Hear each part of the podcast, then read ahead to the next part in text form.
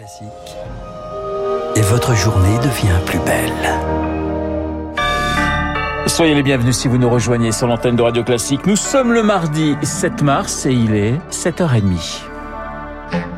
La matinale de Radio Classique avec Renaud Blanc. Et le journal essentiel présenté par Charles Bonner. Bonjour Charles. Bonjour Renaud, bonjour à tous. À la une ce matin, un trimestre anti-inflation. Le gouvernement leur laisse la main. Intermarché, Carrefour et autres casinos vont baisser les prix du 15 mars au 15 juin. Une centaine de produits à bas prix. Les enseignes envahissent d'ailleurs les espaces pubs pour vanter des dispositifs déjà lancés, certains depuis un mois, mais dont les clients peinent à voir les effets. C'est le cas dans ce magasin Super U parisien. Reportage de Victoria Villaume. Sur la façade du magasin, impossible de les rater, des affiches avec écrit 150 produits à prix coûtant. Mais dans les faits, il faut bien chercher pour trouver les aliments en question et les clients ne sont pas forcément au courant de l'opération. Mal affiché, ouais. J'avoue que je l'ai pas vu et je trouve ça mal affiché. En plus, on sait pas où ils sont. Quant aux clients qui sont bien au fait de cette politique de rabais, ils trouvent ça bienvenu, mais pas vraiment significatif. C'est très nécessaire. Je fais attention à tout, je compte tout. Donc du coup, euh, on a besoin de ça. Clairement. Vu l'augmentation des, des, prix, on, on, est tout à fait euh, réceptif à, à ces baisses parce que la vie est chère. Sur certains produits, oui, on voit la, je vois la différence, mais pas sur tout. En tout, au moins, quatre enseignes de supermarchés vont imiter Super U et baisser leur prix. L'opération va commencer prochainement et s'étaler jusqu'au 15 juin prochain.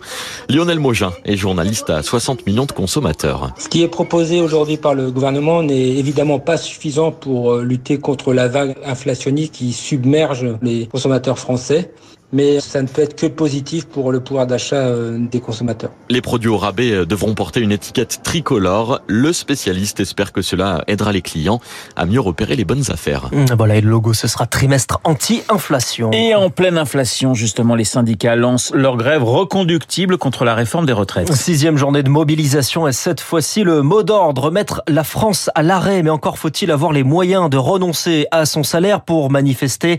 Lauriane Tout-le-Monde, les syndicats vont donc s'appuyer sur les dons qui alimentent leur caisse de grève. 141 millions d'euros. C'est un vrai trésor de guerre dont dispose la CFDT. Le syndicat réformiste met de côté depuis près de 50 ans et pioche peu souvent dans sa tirelire pour soutenir les grévistes. C'est plus pour l'aide juridique au prud'homme, reconnaît le gestionnaire de cette caisse, financée par les cotisations des adhérents. On a de quoi indemniser 35 heures de grève pour chacun de nos membres, assure le syndicaliste, à hauteur de 7,70 euros de l'heure. Une autre caisse de grève bat des records en ce moment sur le site caisse-solidarité.fr. Les compteurs s'affolent. Plus de 560 000 euros collectés en moins de deux mois. C'est énorme, c'est du jamais vu en amont d'une grève reconductible, affirme Ravi, un membre de la CGT qui gère cette cagnotte associative avec le syndicat Sud. Les sommes sont ici redistribuées à la demande, localement.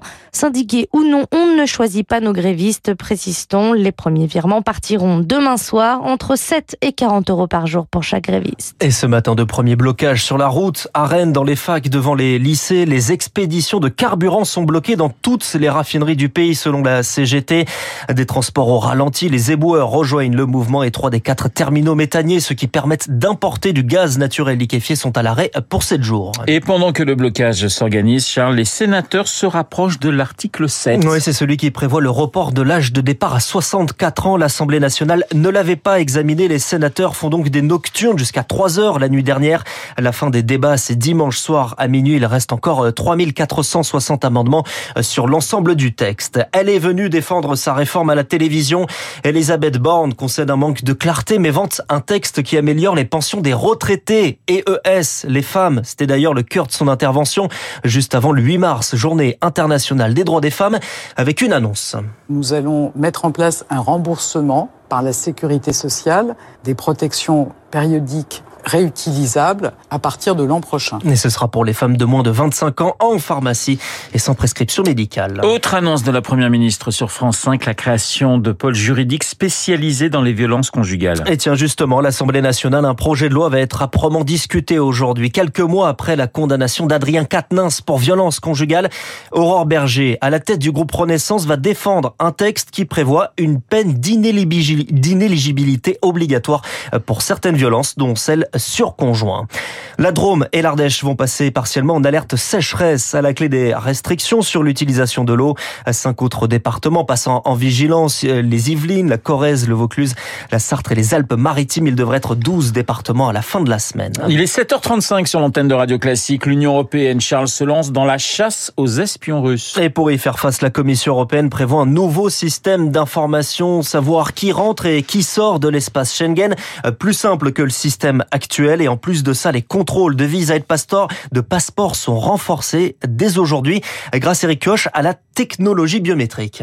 A contrario d'un contrôle simple, le biométrique vérifie les caractéristiques physiques. Taille, couleur des cheveux, des yeux, plus difficile à berner donc, mais pas pour des services de renseignement. Maître dans l'art de la dissimulation, estime Sergei Girnov, ancien espion russe. Vous avez la possibilité de mettre sur vos doigts une sorte de latex qui va comporter des empreintes digitales d'une autre personne. Vous pouvez mettre des lentilles, changer les pupilles de vos yeux. Une organisation qui a les moyens peut contourner ces restrictions biométriques. C'est le cas du FSB, héritière du puissant KGB soviétique rodé depuis des années à ce jeu du chat et de la souris.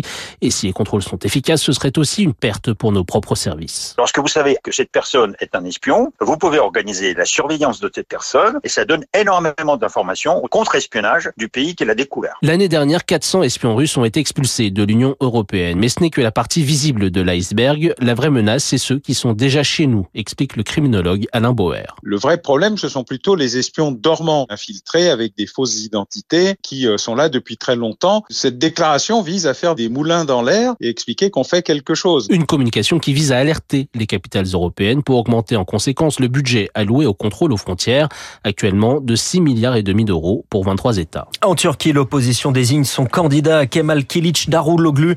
Il est le social-démocrate. Il sera à la tête d'une coalition de six partis pour affronter le sortant, le président Recep Tayyip Erdogan pour l'élection le 14 mai. Et puis en football, Neymar met fin à sa saison. Ouais, très peu de chances de le revoir. Il va se faire opérer de sa cheville droite, de nouveau blessé. Il manquera donc le match retour de Ligue des Champions demain contre le Bayern Munich. il y en a pour trois ou quatre mois. Le journal de 7h30 présenté par Charles Bonner. Merci Charles. Il est 7h37 dans un instant. Nous allons parler de la question des déplacés climatiques dans un pays qu'on n'imagine pas forcément avec ce type de problème. François Gémen du GIEC, juste après la.